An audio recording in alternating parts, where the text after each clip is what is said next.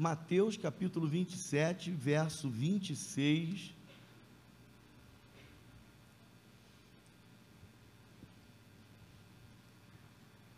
Eu e o presbítero Paulo estávamos fazendo uma visita um dia desse, eu, Paulo Souza, e a gente estava falando sobre uma figura que não é muito carismática, né?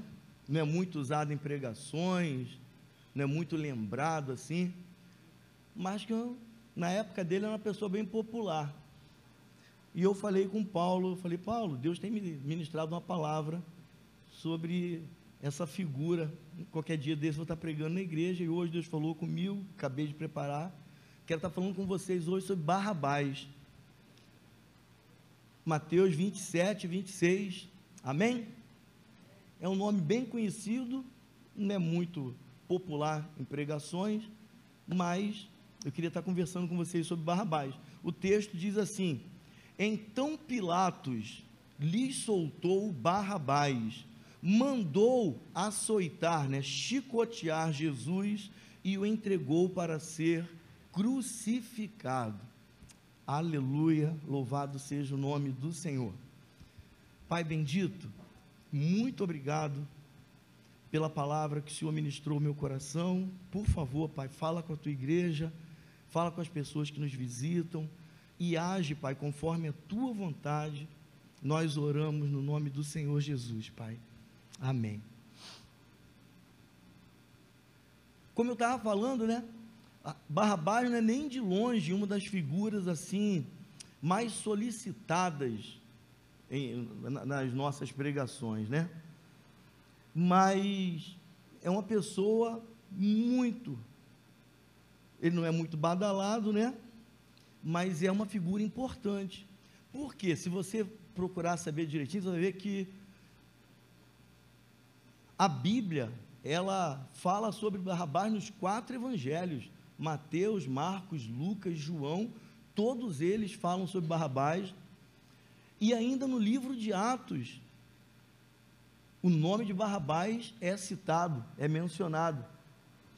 E por conta disso, né, me veio uma curiosidade sobre Barrabás, e eu comecei a ler as escrituras e gostaria de compartilhar com vocês sobre aquilo que Deus ministrou ao meu coração. E primeira, a primeira coisa que eu queria né, compartilhar com vocês é quem foi Barrabás, a figura pública, né, o personagem histórico. E depois eu queria compartilhar com vocês aquilo que Deus falou no meu coração. Quem é Barrabás aqui no Aprisco? Não sei se vocês sabiam, mas tem Barrabás aqui no Aprisco, sabia? Vocês estão pensando, ah, deve ser algum vascaíno. Não, tem nada a ver com isso não mas tem Barrabás aqui no, no aprisco. Então a primeira coisa que eu queria estar falando com vocês é sobre Barrabás histórico. E a gente sabe, né, Barrabás ele se tornou muito famoso, muito conhecido. Já se passaram mais de dois mil anos, a gente continua falando sobre Barrabás, porque ele participou do famoso julgamento do Senhor Jesus há, há dois mil anos, ele era uma das pessoas envolvidas ali, enquanto ali do, do julgamento de, de Jesus. E naquele período havia um, um costume judaico que na véspera da Páscoa, os judeus comemoravam a Páscoa todo ano, em gratidão a Deus em celebração à libertação do povo do cativeiro egípcio, correto? E naquele período, eles estavam sendo governados, eles haviam sido conquistados por Roma, então o Império Romano governava Israel. Então o imperador César estava lá em Roma, mas na Judéia ali havia um governador, que naquele período ali era Pilatos. Mas algumas leis cerimoniais, religiosas, judaicas, eles não poderiam interferir. Por quê? Porque se eles fizessem isso, o povo judeu era tão religioso que eles poderiam se insurgir contra o poder de Roma. Então, algumas coisas, aquilo que só pertencia aos judeus, eles não interferiam, principalmente as questões religiosas. E como eu disse, havia um costume de soltar um preso, sempre na véspera da Páscoa. E mesmo que esse condenado à morte tivesse ali sobre a tutela do governo romano, então eles tinham que cumprir isso, soltar um preso por ocasião da véspera da, da Páscoa. O povo, eles tinham o direito de escolher alguém para não morrer. Eu não sei se todos lembram, né? Mas na Páscoa judaica, o que aconteceu?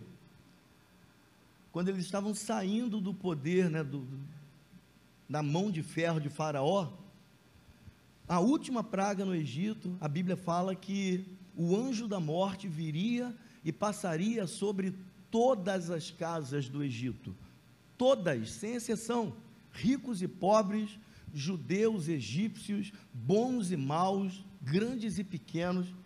O anjo da morte passaria sobre todas as famílias e mataria o filho primogênito de cada família. E Deus instituiu a Páscoa para os judeus, falou assim: olha, vocês, isso vai acontecer. Os egípcios não me temem, não conhecem minha palavra e não ouvem o que eu falo, mas vocês sim. Então falou com Moisés, com Arão, olha, fala para os filhos de Israel, que é para eles sacrificarem um cordeiro, pegar o sangue desse cordeiro e passar na entrada das casas, porque o anjo da morte, quando ele vier, a casa que estiver marcada com o sangue do cordeiro, ele não tem autoridade para tocar naquela família. Ele vai passar e vai embora. As casas que não tiverem a marca do sangue do cordeiro, o anjo da morte vai passar e vai ceifar uma vida. E assim os judeus, fizer, judeus fizeram, eles mataram, cada família matou lá um, um cordeiro, passaram o sangue nos umbrais da porta, né, na verga ali da porta, e quando aconteceu aquela noite fatídica, a Bíblia relata que na casa de todos os egípcios, inclusive a casa de Faraó, havia choro, porque um filho havia morrido. E na casa dos judeus não havia, porque eles foram protegidos pelo sangue do cordeiro. Aquele cordeiro, ele simbolizava o Cristo, o Messias profetizado que haveria de vir.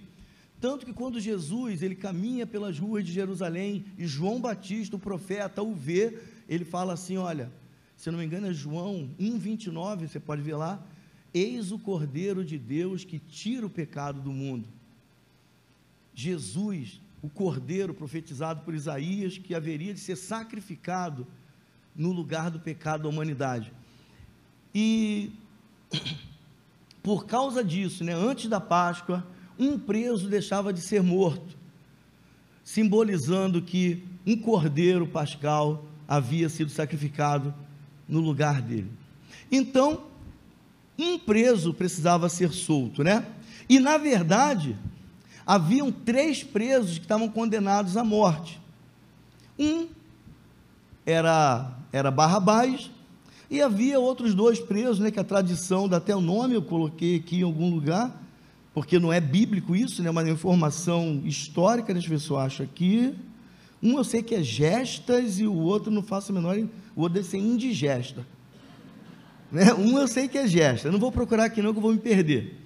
Mas dois, haviam três prisioneiros que já estava marcado para serem mortos no dia seguinte, crucificados, porque haviam cometido algum tipo de crime, né? E, na verdade, desses três presos, não havia forma né, de, de, legalmente eles serem libertados, a não ser pela, pela intercessão do povo. Mas aí acontece que surge uma situação inesperada. Esse homem chamado Jesus foi preso e os sacerdotes e os príncipes, né, autoridades judaicas, o levam a Pilatos. Pilatos interroga, acha que não tem nada demais, mas aí ele, pressionado, ele manda para Herodes, que era superior a ele. Herodes também não vê nenhuma culpa em Jesus, manda de volta para Pilatos. E aí Pilatos, ele está desesperado para soltar Jesus. Então ele aproveita dessa lei aí do povo poder escolher alguém para ser solto, e na verdade, ele queria escolher Jesus para ser solto. E Pilatos ele tinha dois motivos básicos por isso aí. Primeiro é que ele e Herodes, superior dele, já tinham interrogado Jesus e eles não viam nenhum crime, nenhum pecado digno de morte, nada na vida de Jesus para que ele fosse condenado. E tem um texto lá em Lucas, né? Lucas 23, do 13 ao 16, eu separei aqui, entre outros, né? Esse aqui é um texto, que fala assim: ó, Pilatos reuniu os chefes dos sacerdotes, as autoridades e o povo judeu, e lhes disse: Vocês me trouxeram este homem como alguém que estava incitando o povo à rebelião. Eu o examinei na presença de vocês e não achei nenhuma base para as acusações que vocês fazem contra ele nem Herodes, pois ele mesmo mandou de volta para nós. Como podem ver, ele nada fez que seja digno de morte, portanto, eu o castigarei e depois o soltarei. Pilatos estava doido para soltar Jesus. Primeiro, porque ele achava que Jesus era no máximo um louco, porque Jesus dizia que era o Cristo, o Filho de Deus. E segundo, porque Pilatos sabia que os judeus só tinham prendido Jesus e queriam matá-lo por causa de inveja. Porque Jesus fazia milagres, porque Jesus pregava com autoridade e porque Jesus falava contra o sistema religioso judaico, falava contra os sacerdotes, os fariseus, os doutores da lei, então, eles queriam eliminar Jesus, e Pilatos sabia disso. Aquilo ali era uma decisão política, não é porque Jesus merecesse ser condenado à morte. Então, Pilatos queria soltar Jesus. Mas ainda havia um outro motivo, um segundo motivo, e esse aí mais terrível.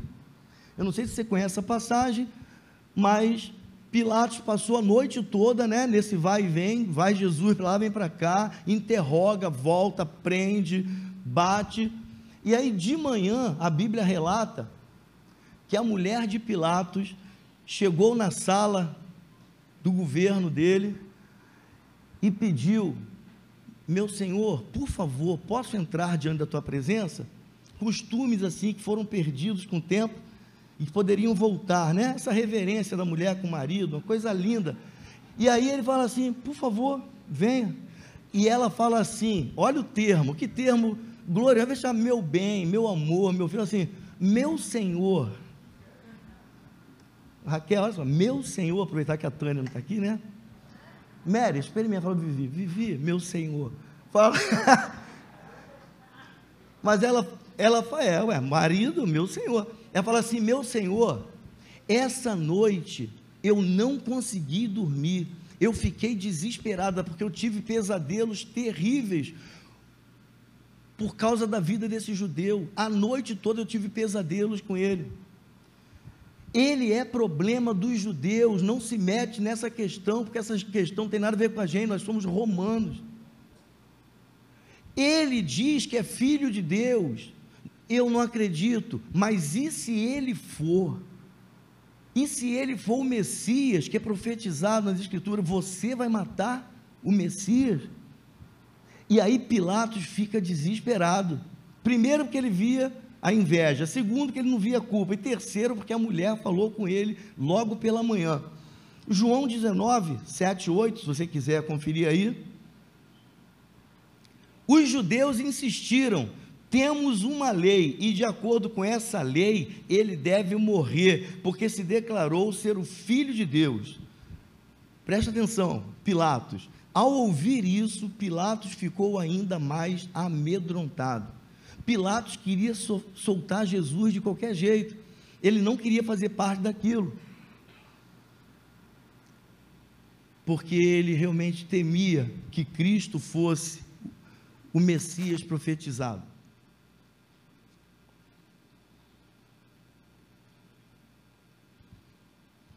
Mas os líderes judaicos os líderes judeus, né? Eles queriam se livrar de Jesus a qualquer custo. Eles queriam matar Jesus. E para matar Jesus, eles não não ligavam de libertar qualquer preso, ainda que fosse um preso condenado justamente, ainda que fosse um preso é, perigoso. O problema deles era se livrar de Jesus, queriam matar Jesus. E Barrabás, a Bíblia fala lá em Mateus 27, 16, Atos 3, 14. Barrabás era um prisioneiro violento, ele era um assassino conhecido, a Bíblia fala que ele era muito conhecido. E aí os judeus obrigam, porque eles conheciam a política, eles obrigam Pilatos a soltar Barrabás e condenar Jesus. João 19, do 9 a 12, se você quiser acompanhar aí. Então Pilatos voltou para dentro do palácio e perguntou a Jesus: De onde você vem? Jesus não lhe respondeu nada. Então Pilatos falou para ele novamente: Você se nega a falar comigo? Você não sabe que eu tenho autoridade para te libertar e para te crucificar? Ao que Jesus então lhe respondeu: Você não teria nenhuma autoridade sobre mim se essa autoridade não te fosse dada de cima por meu Pai. Por isso, aquele que me entregou a você é culpado de um pecado maior do que o seu. Daí em diante procurou libertar Jesus, mas os judeus gritavam: se você libertar esse homem, você é inimigo de César. César era o imperador romano, não lembro quem era o imperador nessa época, mas era chamado de César. Lembra aquela saudação? Ave César, salve César, rei de Roma. Se você libertar esse homem, você é inimigo de César, porque quem se opõe quem se diz rei se opõe a César. E eles falavam que Jesus dizia ser o rei dos judeus. Então, ele se viu ali entre a cruz e a espada, ficou com medo de o caso ser levado ao imperador e ele ser mal interpretado. E aí, por todas essas circunstâncias, ele resolveu crucificar Jesus e libertar Barrabás. Segundo a história e alguns outros textos bíblicos, Barrabás ele não era só um criminoso, né? Ele era integrante de um grupo chamado de Zelotes, que era um grupo é, rebelde, um grupo judeu rebelde, que não fazia oposição apenas politicamente ou religiosamente, era um grupo que praticava, é, tinha práticas terroristas, que atacavam os comboios dos soldados romanos que roubavam, que matavam, e por conta disso, alguns judeus até tinham Barrabás como um herói, porque ele se opunha com armas, junto com o grupo dos zelotes, contra o Império Romano que dominava a Judéia. Por isso, do ódio que eles tinham contra Zaqueu, contra Mateus antes de se converter, porque eles eram cobradores de impostos, eles eram judeus, mas o emprego deles era cobrar impostos, esse imposto para o Império Romano, então eles julgavam que eles eram traidores, porque eles trabalhavam para o inimigo. E nesse sentido aqui, eles viam Barrabás como uma pessoa favorável, porque ele lutava pelos judeus, né? E houve, está relatado lá em no livro de Atos, né? Livro do Evangelho de Marcos também, houve um ataque a um grupo de soldados romanos. Eles roubaram algumas armas, mataram um soldado romano, né? Então, nesse coisa aí, alguns foram presos e Barrabás foi preso nessa nessa circunstância aí. Marcos 15, 7 fala, por exemplo, aqui, ó. E havia naquele tempo um preso chamado Barrabás, que fora capturado com outros rebeldes que haviam cometido um assassinato durante uma rebelião, né? E parece, da forma que Marcos falou aqui, parece que esse, esse episódio aí foi um episódio público muito conhecido, deve ter saído no Jornal da Record, né, no Jornal Nacional da época, então todo mundo sabia, por isso o pessoal conhecia bem quem era Barrabás, né? Os outros a Bíblia não cita o nome dos outros dois condenados que morreriam no dia seguinte, mas o nome de Barrabás até os escritores bíblicos sabiam, né? Mateus fala sobre Barrabás, por exemplo, Mateus 27, 16 diz assim: E tinham naquela ocasião um preso bastante conhecido, chamado Barrabás. Barrabás, ele era um criminoso, ele era um perturbador da ordem, mas ele era muito conhecido e ele era até admirado por algumas pessoas. No livro de Atos, por exemplo, está escrito assim, capítulo 3, versos 13 e 14: O Deus de Abraão, de Isaac e de Jacó, o Deus dos nossos antepassados, glorificou o seu servo Jesus, a quem vocês entregaram para ser morto e negaram diante de Pilatos. Embora ele tivesse decidido soltá-lo, vocês negaram publicamente o santo e justo e pediram que lhes soltasse um assassino. Né? Então, vocês veem que Barrabás era muito conhecido naquela época. Esse é o cidadão, falei para você, né, o personagem histórico chamado Barrabás. Mas eu queria mesmo me deter sobre Barrabás daqui, essa noite. É sobre isso que eu queria falar mais detalhadamente com vocês.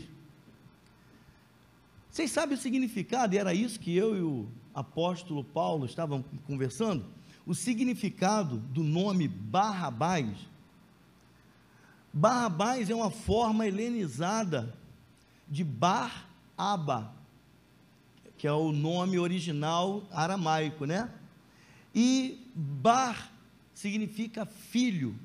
Por isso você vai ver lá, quando a Bíblia fala do cego Bartimeu, na verdade aquele não é o nome do cego, né? E havia ali, né, foi curado um cego chamado Bartimeu, não é isso? O cego Bartimeu, o cego Bar significa filho, cego, filho de Timeu.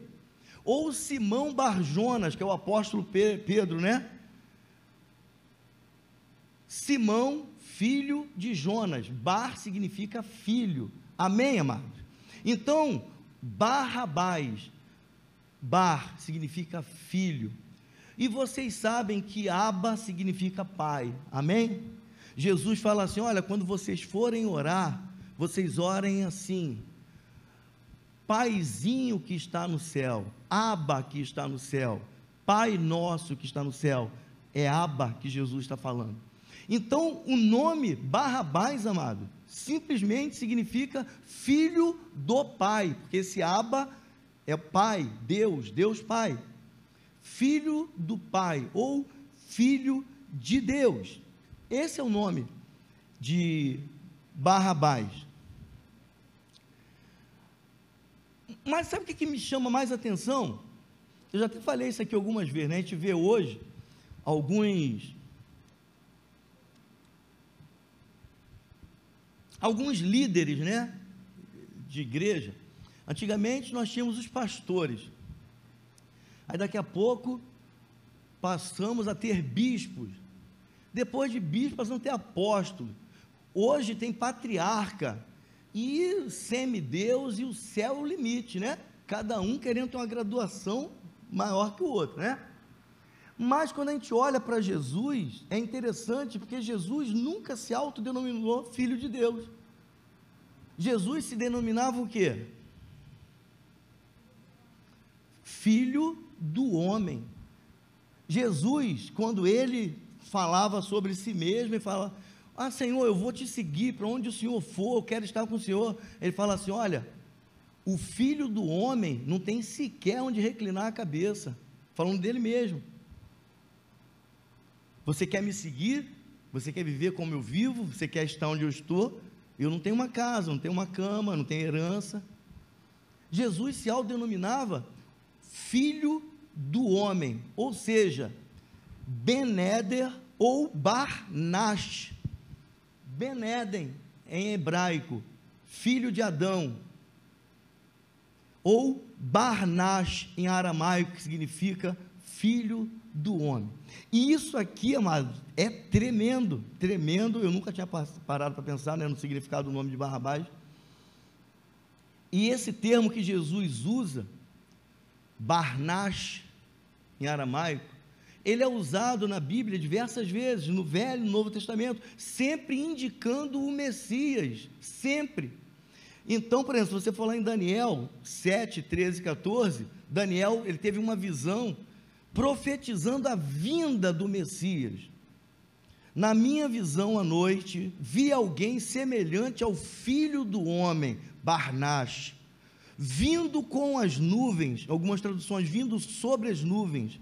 E ele se aproximou do ancião e foi conduzido à sua presença. A ele foram dados autoridade, glória e o reino, aleluia. E todos os povos, todas as nações e todos os homens de todas as línguas o adoraram. O seu domínio é um domínio eterno que nunca acabará. O seu reino jamais será destruído. Isso aqui é Daniel tendo uma profecia, centenas de anos, falando sobre o Cristo, o Messias que havia de vir. O termo filho do homem é usado ainda falando a respeito da morte e ressurreição do Messias. Mateus 12, 40, se você quiser acompanhar. Pois assim como Jonas esteve três dias e três noites no ventre de um grande peixe, a Bíblia nunca fala baleia, tá? Assim o filho do homem ficará três dias e três noites no coração da terra. Jesus estava falando dele mesmo, o filho do homem, que ele morreria, ficaria enterrado três dias e depois ele ressuscitaria. Ou quando ele usa o exemplo do templo, não é isso? A Bíblia fala que nosso corpo é o templo do Espírito Santo. Então, Jesus falando com os, com os discípulos sobre o templo que havia em Jerusalém, quando ele fala dele mesmo, fala assim: Olha, vocês vão derrubar esse templo e em três dias eu o reerguerei. Falando, vocês vão derrubar, eu vou ser morto, ficar três dias enterrado e vou ressuscitar. Então, o termo filho do homem. E o termo filho do homem, eu separei uma outra, um outro texto, profetizando a volta do Messias, a vinda, a morte e ressurreição o termo agora usado é Deus profetizando a volta, quando ele vier, virá para buscar a sua igreja. Mateus 25, 31. Quando o filho do homem vier em sua glória, com todos os anjos, ele se assentará em seu trono na glória celestial. Aleluia. E esse, esse termo, Benadam, ou Abanash, Nesh, que significa filho do homem, é usado nas escrituras e é usado pelos judeus para si, simbolizar, né? Para indicar a raça humana.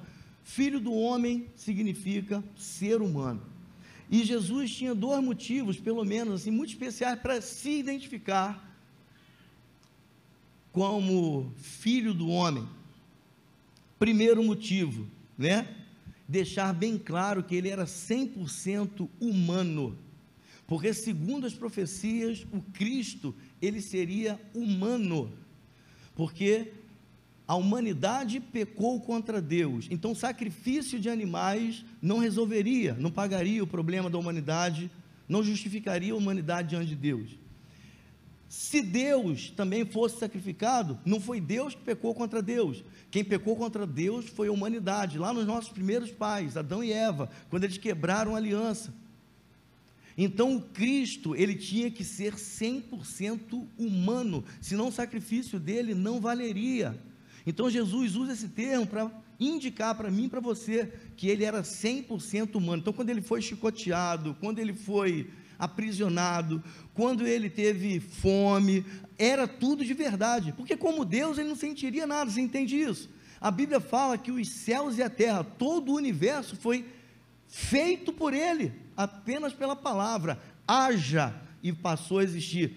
Então ele, como Deus, ele precisava ser homem 100% para pagar pela transgressão, pelo pecado da humanidade. E Jesus usa esse termo para dizer para mim e para você que ele era homem 100%.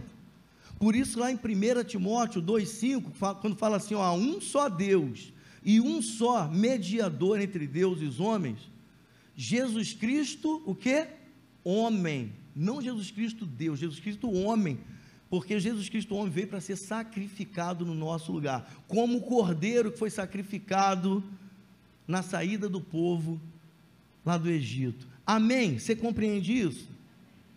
Louvado seja Deus. Filipenses, né? Carta de, do apóstolo Paulo aos Filipenses, capítulo 2, verso 5 a 8. Olha só o que ele fala: De sorte que haja em vocês o mesmo sentimento que houve também em Cristo Jesus, que, existindo na forma de Deus, não se, se apegou à sua condição de Deus, mas esvaziou-se de si mesmo, tomando a forma de servo e fazendo-se semelhante aos homens, e achado na forma de homem, se humilhou até o nível mais baixo, sendo obediente até a morte, e morte de cruz, por causa do meu pecado, por causa do pecado de cada um de vocês, cada ser humano nessa terra. E o segundo motivo de Jesus era fazer referência às profecias do Velho Testamento, indicando para aquele povo ali que ele era o Cristo, ele era o Messias prometido, o Filho do homem, né? E tem uma coisa interessante, porque ainda fazendo a referência, né, à condição lá de filho do homem, Jesus profetiza o que aconteceria depois que ele morresse e ressuscitasse. Mateus 26, 64, se você quiser acompanhar. Eu, porém, aqui é Jesus falando, lhes digo que a partir de agora vocês verão o filho do homem assentado do lado direito do Todo-Poderoso, e depois vindo sobre as nuvens do céu, ele profetizando: Olha, eu vou ser morto, eu vou ressuscitar, e depois que eu ressuscitar, eu vou voltar para o Pai e vou ficar governando, reinando com ele do lado direito do trono do Pai Todo-Poderoso. E depois eu vou voltar com os anjos para buscar a igreja.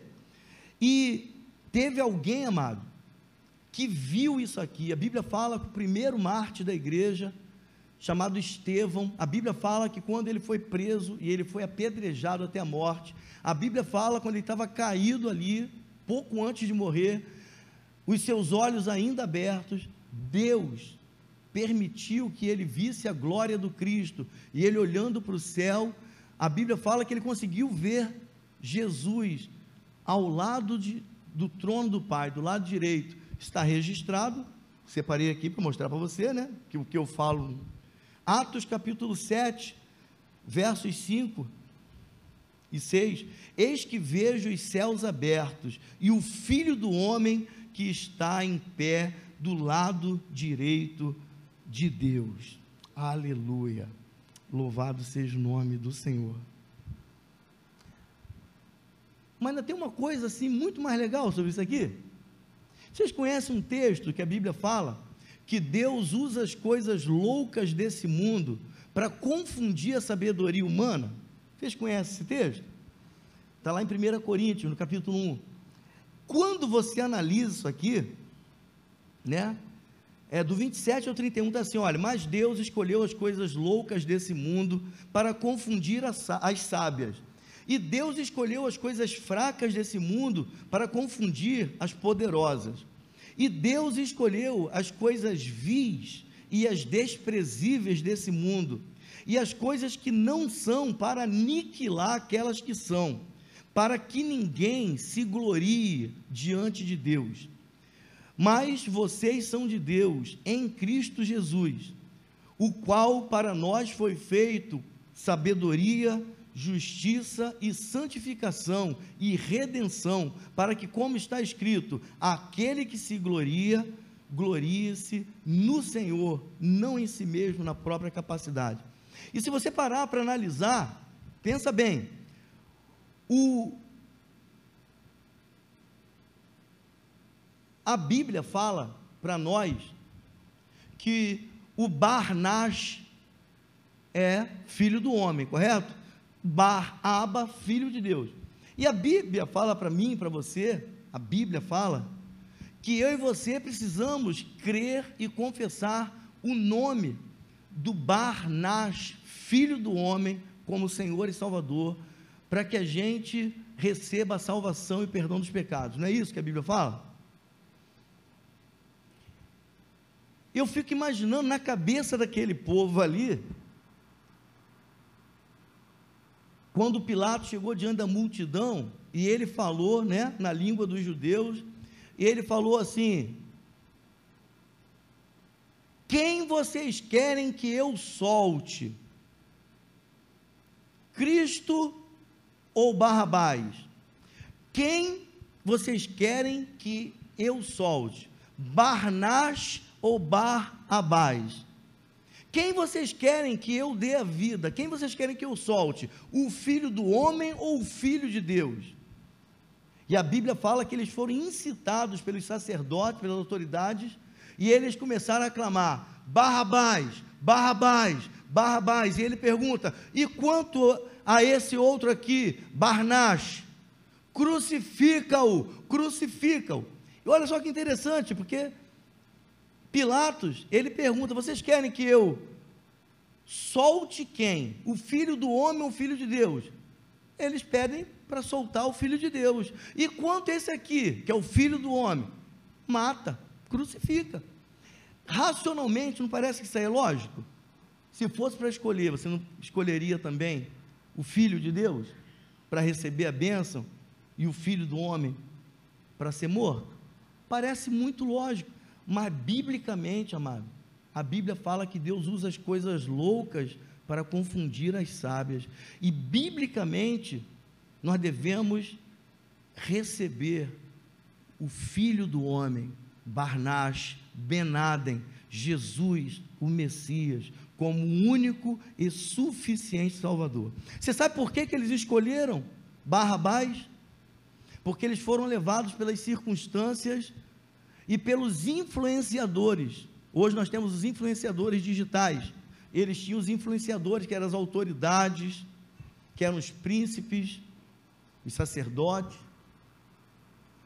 As circunstâncias, eles precisavam de uma solução para o problema deles. Eles foram movidos por aquilo ali e eles fazem uma escolha direcionada pelo coração deles. Solta Barrabás, mata Jesus, o Cristo. O nome Jesus significa Emanuel, Deus conosco. O filho do homem era a manifestação física da presença de Deus entre os judeus, eles não conseguiram enxergar isso, porque isso eles só poderiam enxergar pela palavra de Deus e pela fé. E como eu e você sabemos, não é fácil enxergar pela fé. É mais fácil a gente enxergar por aquilo que as circunstâncias mostram, ou alguém de confiança fala para a gente. Aquilo que a gente vê, aquilo que parece lógico, é ou não é? A Bíblia fala lá em Gênesis, no capítulo 3, que quando Adão e Eva pecaram, eles perceberam que estavam nus. E o que, que a Bíblia fala que eles fizeram? Eles foram numa árvore próxima, numa figueira, e eles cortaram folhas, e para cobrir a nudez deles, fizeram um cinto, né? Colocaram aquelas folhas para cobrir a nudez. Isso era lógico, era o que eles estavam vendo. Eu estou nu, você está nua, vamos fazer aqui um cinto, botar as folhas, vamos tampar o bumbum, tampar tudo. Só que eles não conseguiam perceber, porque a natureza humana não consegue perceber a profundidade do problema. O problema deles não era a nudez, o problema deles era o pecado. Era ter quebrado aliança com Deus, eles tinham sido amaldiçoados, eles eram eternos, agora eles iam passar a envelhecer, adoecer e morrer, eles não percebiam isso, eles achavam que com um jeitinho, nós que somos brasileiros, somos bem acostumados a isso, eles achavam que com um jeitinho, fazendo um cinto de folha, cobrir, estava resolvido o problema, nananina, não estava, eles iam morrer, Deus já tinha falado: olha, vocês podem mexer em tudo, usar de tudo, comer de tudo, mas se vocês comerem daquele fruto ali, vocês vão passar a morrer. Vocês não morrem, vocês vão adoecer, vão envelhecer, vão morrer. Eles não acreditaram, eles comeram. E agora eles iriam morrer, e eles não estavam enxergando isso. Às vezes acontece com a gente, a gente faz uma coisa terrível que magoa, que ofende, e a gente acha que foi uma bobagem. Porque quem bate não sente, sente quem apanha, quem é ofendido, quem é ferido. Por isso, quem bate esquece rápido, quem ofende esquece. E ele não consegue perceber o ofendido. Eles haviam ofendido Deus, quebraram a aliança. O problema deles era muito grave. A Bíblia fala em Isaías 59, 1 e 2: o pecado separa o homem de Deus. Longe de Deus não há vida, você vai morrer. Eles não conseguiam enxergar isso. Eles achavam que fazendo um cinto, uma saiotinha de folha de figueira, estava tudo resolvido. Às vezes, eu e você, não sei quantos aqui nasceram lá evangélico, eu não nasci, fui o primeiro na minha casa me converter. Primeiro na minha casa, a ler a Bíblia, ter a revelação do que Deus tinha para a minha vida. E a gente acredita que se a gente for bom, que as nossas obras vão nos justificar diante de Deus. Eu sou um bom pai, um bom marido, eu dou esmola na rua, ajudo o velhinho a atravessar. Eu ajudo na instituição de caridade, eu sou honesto. Pecado, meu amigo, não tem redenção em ato humano. Diante de Deus, a Bíblia fala que até os nossos atos de justiça, aquilo de melhor que você tem da sua integridade, a coisa melhor que você já fez na sua vida diante de Deus, é como trapo de imundícia. Diante da santidade, da justiça de Deus, todos os. A Bíblia fala que Deus olhou desde o céu até a terra e não viu um justo sequer. Todos são miseráveis, pobres, cegos e nu. Não existe ninguém, ninguém na face da terra que seja digno diante de Deus. E às vezes a gente acha, a gente acha que se eu tiver uma religião, se eu for à igreja de domingo, se eu trouxer o dízimo, se eu for legal, ou como minha mãe falava, eu vou para o inferno, por que eu vou para o inferno? Não faço mal para ninguém, não fico em porta de botequim, eu não xingo, eu não mato, eu não roubo, não falo mal de ninguém. Por que, que eu vou para o inferno? Sabe por quê, mãe? Porque a senhora é ser humano. Todos os seres humanos pecaram e estão destituídos da glória de Deus. Todos, sem exceção, do mais novo ao mais velho, independente de cultura, de raça, de religião, de sexo, todos nós estamos condenados ao inferno por causa do pecado, porque não há ser humano que não peque. E às vezes a gente quer dar um jeitinho, igual Adão e Eva. A gente acha que está tudo bem. Mas aí sabe o que Jesus fala, amado? Que a gente tem que nascer de novo. A gente tem que ser transformado em nova criatura. 2 Coríntios capítulo 5, verso 17 em diante. Não tem jeito. João 14, 6. Eu sou o caminho, a verdade e a vida. Ninguém chega ao Pai senão por mim. Não tem, não tem santo, não tem boas obras, não tem religião, não tem boa intenção, de boa intenção, você sabe disso, o inferno está cheio. Somente Jesus, Ele é o único mediador entre Deus e os homens. Jesus, o Filho do homem, que deixou a sua condição de Deus, se esvaziou de si mesmo, se tornou homem, se fez maldito e morreu na cruz. Literalmente, como aquele cordeiro foi sacrificado lá na saída do Egito, ele se entregou, como está profetizado em Isaías 53. Ele deu a sua vida, ele foi sacrificado pelo meu pecado, pelo pecado de cada um de vocês. Ainda que as circunstâncias, ainda que os nossos olhos ainda que o nosso coração aponte um outro caminho. Não se engane.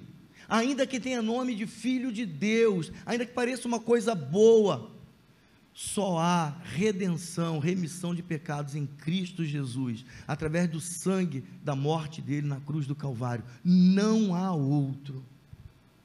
Não há. E isso eu acho uma coisa fantástica, né? Eu acho extraordinário isso aí. O coração humano não tem condição de decifrar isso. A Bíblia fala que só quem convence o homem do pecado, da justiça, é o Espírito Santo. Então, a gente precisa ouvir a voz do Espírito Santo para saber qual é o caminho.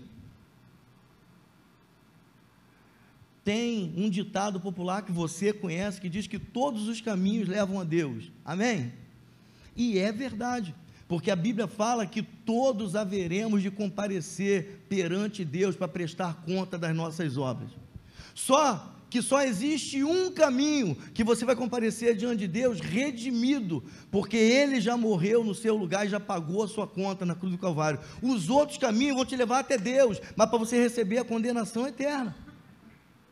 É isso. E somente o Espírito Santo. Vê o que está escrito lá em 1 Coríntios, capítulo 2, do 7 ao 13, por favor. Paulo falando assim: olha, eu estou pregando para vocês, não estou falando com palavras humanas, sabedoria humana, não, estou falando aquilo que o Espírito Santo me deu, que mudou a minha vida, que é para mudar a vida de vocês. Olha o que, que Paulo fala. Falamos da sabedoria de Deus, oculta em mistério, a qual Deus ordenou antes dos séculos para a nossa glória, a qual nenhum dos príncipes desse mundo conheceu porque se eles conhecessem, nunca teriam crucificado o Senhor da glória. Mas como está escrito, as coisas que o olho não viu e o ouvido não ouviu e não alcançou o coração de nenhum homem, são as coisas que Deus preparou para os que o amam. Deus as revelou a nós pelo seu Espírito, porque o Espírito penetra todas as coisas, até as profundezas de Deus. Porque quem dentre todos os homens sabe das coisas do homem, senão o espírito do próprio homem, que nele está? Assim também ninguém sabe das coisas de Deus, senão o espírito de Deus.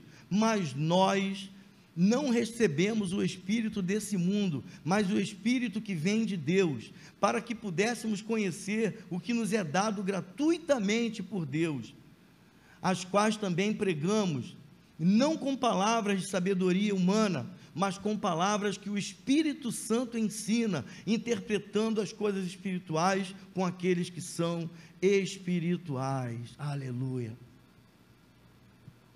As autoridades, os sacerdotes judeus, eles escolheram Barrabás, porque eles foram enganados pelo coração maligno dele, conduzido pela inveja, pelo ódio. O povo escolheu Barrabás porque foram levados pela influência desses líderes, movidos todos pelo entendimento do coração humano. E a Bíblia fala para mim e para você que só o Espírito Santo pode nos revelar o caminho que Deus preparou para nós. E todos, amados, nós precisamos realmente pedir a Deus que nos ensine, que nos revele, porque nenhum de nós tem a capacidade de perceber as coisas espirituais. Jesus, Barnacho, Benadam, morreu em lugar de Barrabás, filho de Deus. Uma inversão totalmente louca que Deus fez para nos revelar o seu filho. Eu queria fechar isso aqui. Eu queria, cara, eu peço muito, principalmente você que nos visita, que você ainda não tomou uma decisão ao lado de Cristo Jesus, presta muita atenção, por favor.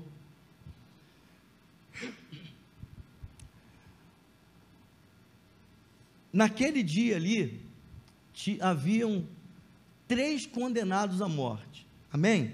Barrabás, Dimas e Gestas.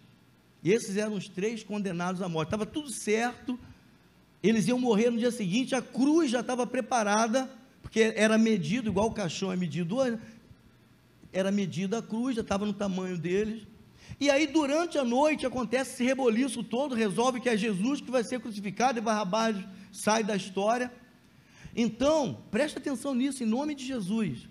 Literalmente, não somente espiritualmente, literalmente, Jesus pegou uma cruz que não era dele Presta atenção. A cruz era para Barrabás, era o tamanho dele, o número dele. Jesus pegou literalmente uma cruz que foi preparada para outro ser humano e ele tomou sobre si.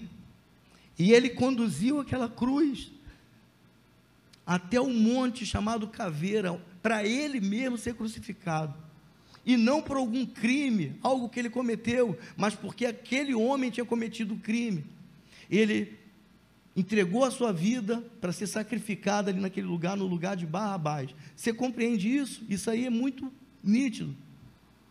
E é exatamente o que a Bíblia fala para nós, está profetizado lá em Isaías, capítulo 53, já falei aqui.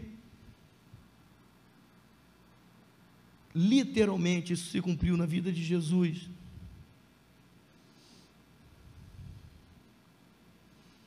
Isaías 53, eu separei o texto aqui, do 4 ao 6, se você quiser acompanhar. Isaías, cerca de 700 anos, profetizou sobre Messias. Verdadeiramente, ele tomou sobre si as nossas enfermidades e as nossas dores levou sobre si. E nós o reputávamos por aflito, ferido de Deus e oprimido, mas ele foi ferido por causa das nossas transgressões, e ele foi moído, esmagado por causa das nossas iniquidades, nosso pecado. O castigo que hoje nos traz a paz foi colocado sobre ele, e pelas suas pisaduras é que nós somos sarados. Todos nós andávamos desgarrados como ovelhas perdidas, cada um se desviava pelo seu próprio caminho, mas o Senhor, o Deus Pai, fez cair sobre ele a iniquidade, o pecado de todos nós. Ele tomou o peso daquela cruz ali, amado, não era só o peso da madeira, era o peso do meu pecado, era o peso do teu pecado, era o peso do pecado da humanidade. Ou você acha que foi por, por acaso que Jesus, lá no Getsemane, a Bíblia fala que ele transpirava gotas de sangue, e ele, ali angustiado, ele fala: Ah, Pai, eu sei o que eu tenho que fazer para salvar a humanidade. Se tiver um outro jeito de fazer isso, passa de mim esse cálice, porque esse cálice, cálice é amargo, essa cruz é pesada demais, mas que não seja feita a minha vontade, seja feita a tua vontade. Jesus tomou sobre si todos os nossos pecados, ele para poder pagar a nossa conta, amado, do pecado que nós cometemos contra o nosso Criador. E o que eu queria falar com você era isso. Você sabe quantos barrabás existem aqui na igreja? No aprisco, que estão presentes e que não estão presentes? Todos. Todos vocês são barrabás. Eu sou barrabás. Porque Barrabás ali, naquela cena do julgamento, ele representa mim, representa você. Cristo tomou a cruz de Barrabás literalmente e espiritualmente, ele tomou a minha cruz, ele tomou a tua cruz, ele tomou a cruz daquele que crê e aceita, daquele que não crê e rejeita. Cristo tomou a cruz de cada um de nós, daqueles que ainda vão nascer e que ainda vão pecar. Cristo tomou a nossa cruz. Barrabás ali, ele me representava, ele te representava. A gente não sabe o que aconteceu com Barrabás depois que ele foi solto. A gente não sabe se ele se converteu, a gente não sabe se ele voltou para ser um terrorista lá, junto com os zelotes. A gente não sabe se ele morreu cedo, se ele morreu velho. A Bíblia não fala mais e a história não conta a história de Barrabás. A gente não sabe o que aconteceu com ele. Mas eu sei de mim e de vocês que cada Barrabás aqui hoje está tendo, tendo hoje a oportunidade de receber ou de rejeitar Jesus como Senhor e Salvador da sua vida. A história do Barrabás, o personagem público, histórico, a dele não importa mais se ele aceitou, se ele não aceitou porque o tempo dele já passou e a Bíblia fala que enquanto a vida há esperança. Esse papo de missa de sétimo dia, de acender vela, de fazer. Isso é bobagem. A Bíblia fala que o homem está ordenado a morrer uma só vez, vindo depois disso o juízo. Você parte desse mundo salvo ou condenado, porque tem que ser consciente, é você que tem que decidir. Então a história de Barrabás já acabou partir do momento que ele morreu, ou ele morreu salvo, ou ele morreu perdido, e ele vai ressuscitar, vai se encontrar com Deus, mas para perdição eterna. Mas para cada Barrabás que está aqui hoje, a nossa história ainda está sendo escrita. E eu e você temos ainda a oportunidade hoje de escolher aceitar o perdão, a redenção que só há em Cristo Jesus. Por favor, em nome de Jesus, preste atenção nisso. Naquela cena ali, naquela cena ali, além de Jesus, existiam umas quatro pessoas Conta comigo aí. Os três ladrões, né? Dimas, Gestas, Barrabás e Pilatos. Preste atenção nisso. Todos esses estavam envolvidos e todos esses tinham a possibilidade, eles estavam vendo o que estava acontecendo, a história estava se cumprindo diante dos olhos deles, eles tinham a oportunidade de aceitar ou rejeitar o perdão gratuito oferecido por Deus. O ladrão da esquerda, Dimas, ele rejeitou. Você sabe disso pelos filmes, pela história, pela Bíblia. Pilatos, Pilatos, lembra que eu falei? E a Bíblia fala que ele estava com medo, ele estava desesperado. Olha, eu não creio que ele é o Cristo, mas e se for? Então Pilatos, o que que ele, ele por causa da condição dele, ele não podia se manifestar a favor. Mas ele tinha medo também de rejeitar. Então o que que Pilatos fez? Você conhece a história? Ele tentou ficar neutro, ele lavou, publicamente ele lavou as suas mãos. Ele foi lá, né, tinha aquela bacia, lavou e falou assim: Olha, eu não tenho condição de julgar e condenar esse homem, por mim ele não fez nada. O problema é de vocês, vocês estão julgando e condenando ele à morte. Eu lavo as minhas mãos. Foi ou não foi que Pilatos fez? Você sabe o que Pilatos estava tentando fazer? Ele estava tentando se tornar neutro em relação ao Senhor Jesus. E eu quero te falar uma coisa com todo amor. Não tem como ficar neutro. Você vê que até a história se divide antes de Cristo, depois de Cristo. Todo ser humano que toma conhecimento da história do Cristo, do Messias, ele tem que decidir. Ele aceita ou ele rejeita. Jesus fala que só há dois caminhos: o caminho estreito que conduz à salvação, que é ele, e o caminho largo que conduz à perdição. E você tem que escolher. Não existe uma terceira via. Não existe. Não existe a neutralidade. Você está com Cristo, você está contra. Ele ainda fala assim: olha, aquele que comigo não ajunta, espalha. Porque alguém pode falar assim: ó, aquele ali está juntando, esse aqui está espalhando. Eu estou fazendo nada. Eu estou na minha aqui, cara, eu estou neutro. Jesus fala: quem não é por mim é contra mim. Aquele que comigo não ajunta, espalha. Você não tem como ficar neutro. Pilatos tentou ficar neutro. Tinha muita coisa na vida dele que deixava ele. Ele falou: Caraca, eu não posso. Se eu escolho isso aqui, eu tenho que abrir mão disso. Se eu escolho isso. Ó, eu quero ficar neutro. Não existe. Você tem que se decidir. Como eu falei, Barrabás, a gente não sabe o que, que ele decidiu, e agora, essa altura do campeonato também, né? Mas o condenado da direita, Gestas, ele creu. E aí, um pouquinho antes da sua morte, ele falou assim: Senhor, eu creio. Quando o Senhor entrar no teu reino, permita que eu esteja lá contigo. E Jesus falou assim: certamente você estará comigo no paraíso. Registro bíblico, tá? Ele aceitou a Jesus. Ele creu que Jesus era o Messias. E eu e você hoje, nós temos a maior oportunidade e o melhor convite que qualquer ser humano pode receber durante toda a sua vida, durante toda a eternidade.